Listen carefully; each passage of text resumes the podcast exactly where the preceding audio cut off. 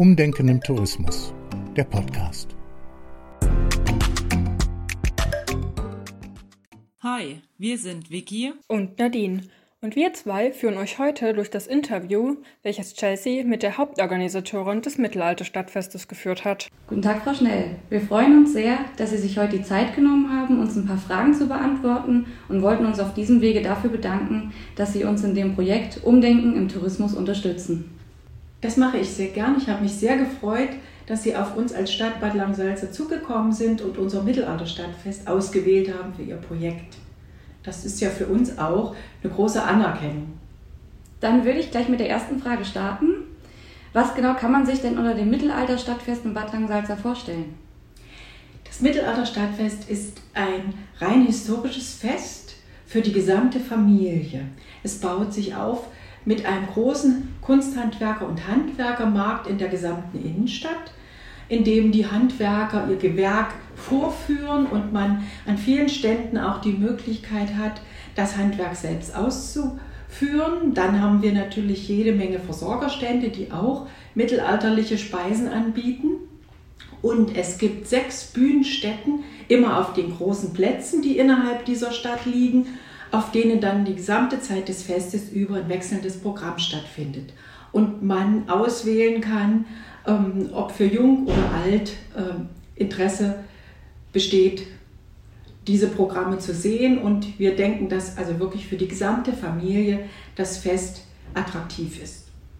Eine Besonderheit ist bei uns auch, dass sehr, sehr viele Bad Langensalza Teil dieses Festes sind. Das macht das Fest auch aus. Also dieses Fest gibt es so in keiner anderen Stadt, weil sehr viele Bad Langensalza sich zum einen natürlich mittelalterlich gewandten und dann dieses mittelalterliche Bild vervollständigen, aber auch viele mittelalterliche Stände von Bad Langensalza präsentiert werden und auch Künstler sich mit einbinden. Ich denke da zum Beispiel nur an die Tänzer und Musikanten, die immer auf dem Schlosshof zum Mittanzen anregen. Und dieses äh, Identifizieren mit dem eigenen Fest, das macht dieses Fest aus. Da wir gerade von Identifizieren sprechen, am bedeutendsten ist das Mittelalterstadtfest wahrscheinlich einfach für Frau Schnell, da sie seit dem ersten Tag der Planung die komplette Organisation übernimmt. Ihr Aufgabenbereich, hat sie uns erzählt, beginnt bei der Auswahl von Künstlern, welche engagiert und betreut werden müssen. Aber auch die Handwerker müssen natürlich ausgewählt und eingeladen werden. Nicht zu vergessen sind dabei aber auch die kleinen Dinge, wie zum Beispiel Toiletten, Security und Kassiererplanung. Das alles ist aber allein einfach nicht zu bewältigen. Aus diesem Grund steht Frau Schnell das ganze Jahr über in Verbindung zu den jeweiligen Kollegen der Fachämter. Aber auch alle Mitarbeiter der Stadtverwaltung sind an den Vorbereitungen und auch während den Festtagen selbst mit einbezogen. Dann hören wir doch mal rein, was es sonst noch Spannendes zu erfahren gibt von Frau Schnell. Wie lange genau machen Sie das jetzt schon? Seit dem ersten Fest. Das erste Fest ist sozusagen mein erstes Kind. Das wäre ja dieses Jahr dann das 28. Mittelalterstadtfest. Wenn man jetzt in der Zeit die 28 Jahre zurückgehen würde, wie kam man denn auf die Idee, ein Mittelalterstadtfest ins Leben zu rufen und warum ist die Kulisse der Innenstadt von Bad Langensalza gerade dafür geeignet?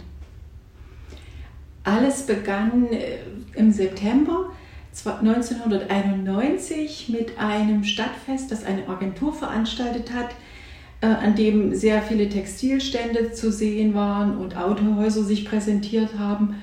Und mit diesem Erlebnis, dass dieses Fest eigentlich nicht unbedingt mit unserer Stadt zu tun hat, kam der Gedanke auf, ein eigenes Fest zu kreieren, das sich auf die Wurzeln der Stadtgeschichte bezieht und eben wirklich mit dieser Stadt in Verbindung steht. Das ist natürlich logischerweise mit unserer Stadtgründung an das Mittelalter gebunden und da wir auch diese wunderschöne Stadtkulisse haben, war die Idee, das miteinander in Verbindung zu bringen. In dieser Zeit gab es auch einige Bad Langensalzer Kunsthandwerker und Handwerker der Umgebung, die sich stärker präsentieren wollten und so kam die Idee, doch dieses Handwerk auch mit teilhaben zu lassen bei diesem Fest. Da das aber 1991 noch gar keine vergleichbaren historischen Feste in Thüringen gab, war dieser Prozess des Entwickelns und Werdens sehr abenteuerlich. Die Frage war, wo bekommt man mittelalterliches Kostüm her? Wer kann mittelalterliches Handwerk präsentieren? was gibt es für Künstler, die mittelalterlich gewandet auftreten. Dann gab es auch starke äh, Diskussionen mit einheimischen Versorgerständen oder Gastronomen, die wir ja alle einbinden wollten. Fleischer, Bäcker, Gaststätteneigentümer, die wir eingeladen haben, die aber ganz große Zweifel hatten daran, dass die Leute Tongeschirr nutzen würden. Das war ja unsere Vorstellung, unsere Idee. Wir wollten kein Plaste, kein Einweg, keine Büchsen. Das sollte alles nicht stattfinden. Dann war auch die Überlegung, die Stadt mit Zollhäuschen einzugrenzen und Eintritt zu nehmen. Und auch das hat große Zweifler äh, sozusagen hervorgerufen. Das war alles ein großes Abenteuer, aber das Fest dann selbst hatte so einen Zauber und so eine Ausstrahlung und man hat gespürt, dass die Leute sich in diese andere Zeit hineinversetzt fühlen und dass die Leute das verwandelt auf, aufnehmen. Und das hat uns dann bestärkt nach aller Aufregung, die diese Vorbereitung auch hatte und den Zweifeln, die man auch selber natürlich bekommen hat. Ähm, das hat uns bewogen, äh, weiterzumachen in dem Sinne. Und das hat das Fest ja dann auch Jahr für Jahr immer Stück für Stück wachsen lassen. Wir haben ja sehr viel kleiner begonnen. Es gab ja am Anfang 45 Stände und das war die Fläche von der Marktkirche bis zum Neumarkt. Es gab zwei Bühnen und das, das war dann das erste kleine Fest. Da das Mittelalterstadtfest am Anfang noch recht klein war, war auch die Planung nicht so umfangreich. Das Fest hat sich von Jahr zu Jahr weiterentwickelt und vergrößert. Somit mussten sie auch die Organisation verändern. Frau Schnell erzählte uns, dass die ersten Tage nach dem Fest Nachbereitungen sind, wie zum Beispiel die Dankschreiben an alle Akteure und der Rückblick auf das Geschehene. Sobald das dann erledigt ist, beginnt Mitte September die heiße Phase rund um das Mittelalterstadtfest im nächsten Jahr. Dazu gehört, dass alle Handwerker und Akteure wieder eingeladen werden und es eigentlich keine Zeit ohne das Mittelalterstadtfest gibt, denn jeden Tag werden neue organisatorische Themen besprochen. Dadurch, dass die Planung immer ein Jahr dauert, wäre es in der jetzigen Situation wirklich schade, wenn diese umsonst gewesen wären. Wir hören einfach mal, was Frau Schnell dazu berichten kann. Haben Sie sich auch überlegt, das diesjährige Fest aufgrund der Pandemie zu verschieben, als Sie gehört haben, dass Großveranstaltungen bis Ende August nicht gestattet sind? Es war ja die lange Zeit des, oder lange kann man nicht sagen, vielleicht die kurze Zeit des Hoffens und Wartens noch im März und im April als man die Hoffnung hatte, dass die Corona-bedingten Absagen sich wirklich nur bis zum Juni hinziehen. Als dann aber klar war, dass Veranstaltungen bis Ende August untersagt sind, dann war uns auch ganz bewusst, dass wir das Fest nicht verschieben können, weil die Jahresplanung auch bei den Handwerkern und Künstlern so vollgesteckt ist, dass man keinen anderen freien Termin findet. Insofern war die Situation dann eher, klar, dass wir sagen, dann müssen wir halt alle Hoffnung in das nächste Jahr stecken und dann entsprechend planen. Und welche Resonanzen haben Sie dann auf die Absagen erhalten? Wir haben nicht zuerst abgesagt, sondern wir haben vorausschauend sofort die Weichen gestellt für nächstes Jahr, indem nämlich bei uns zum Beispiel die Standgelder ja in den Haupt- und Finanzausschuss äh, kommen, um sie zu beschließen und äh, sozusagen das der Weg ist, den wir gehen, bevor wir wieder Verträge schließen können.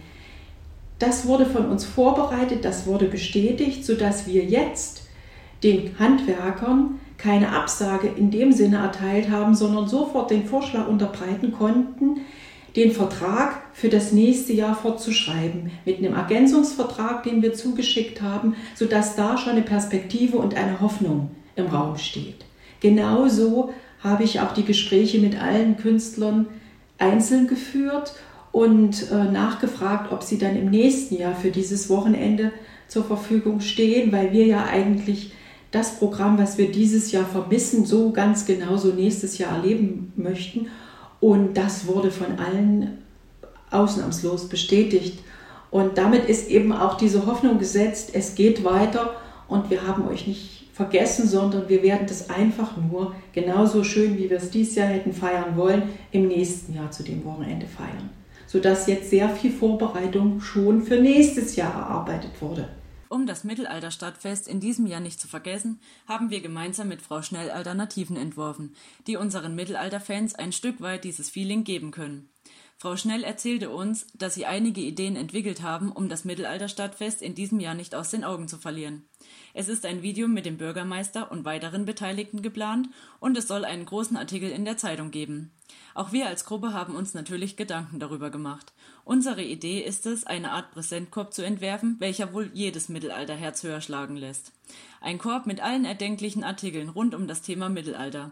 Nicht wegzudenken ist dabei das begehrte Met, ein handgemachtes Schmuckstück und ein Bastelset für unsere kleinen Fans. Den Korb gibt es in drei verschiedenen Preisklassen, sodass für jeden etwas dabei ist. Weiterhin haben wir uns überlegt, ein Autokino mit alten Filmen aus dieser Zeit oder Videos von vorherigen Stadtfesten zu zeigen. Diesbezüglich haben wir noch keine Rückmeldung erhalten, aber wir warten gespannt darauf, wie es sich entwickelt. Wie sehen denn Ihre Pläne für die kommenden Feste aus? Denken Sie, es werden sich Veränderungen nach Corona ergeben, gerade auch in Bezug auf das Mittelalterstadtfest? Das ist eine ganz schwierige Frage. Natürlich hoffen wir, dass wir zu unserem normalen Leben zurückkehren können und zu der Möglichkeit, so ein großes Fest mit 20.000 bis 25.000 Besuchern feiern zu können.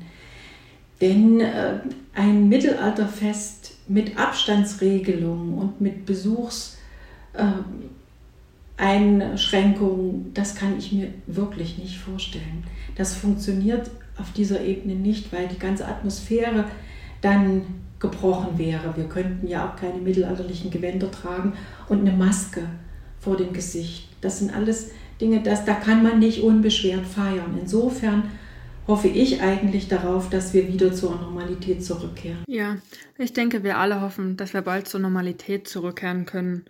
Doch bevor wir nun zum Ende kommen, wollen wir noch eine letzte und natürlich sehr, sehr spannende Frage stellen. Und zwar haben wir noch einmal nachgefragt, was genau Frau Schnell aus der jetzigen Situation mitnimmt. Hören wir doch noch ein letztes Mal in das Interview. Was genau nehmen Sie jetzt aus der aktuellen Situation mit? Für das, die kommenden Feste, für sich selbst, für Bad Langensalza? Ich denke, dass man jetzt Kunst und Kultur anders wertzuschätzen gelernt hat. Mit dem Verzicht wird stärker noch bewusst, worauf wir verzichten müssen und was uns wirklich daran fehlt. Und wie sehr das zu unserem Leben, das wir als normales, gewöhnliches, selbstverständliches Leben erwarten, dazugehört. Das haben Sie gut zusammengefasst, würde ich mal sagen. Dann bedanken wir uns recht herzlich bei Ihnen für das Interview und sind sehr gespannt auf die Zusammenarbeit, die hoffentlich noch kommt und natürlich auch äh, mit allen anderen Beteiligten. Und wir hoffen sehr, dass wir vielleicht eine geeignete Alternative für alle Mittelalterfans entwickeln können und dass es nächstes Jahr dann hoffentlich so wie gewohnt stattfinden wird. Das wäre sehr schön. Vielen Dank. Ich Danke. bin gespannt.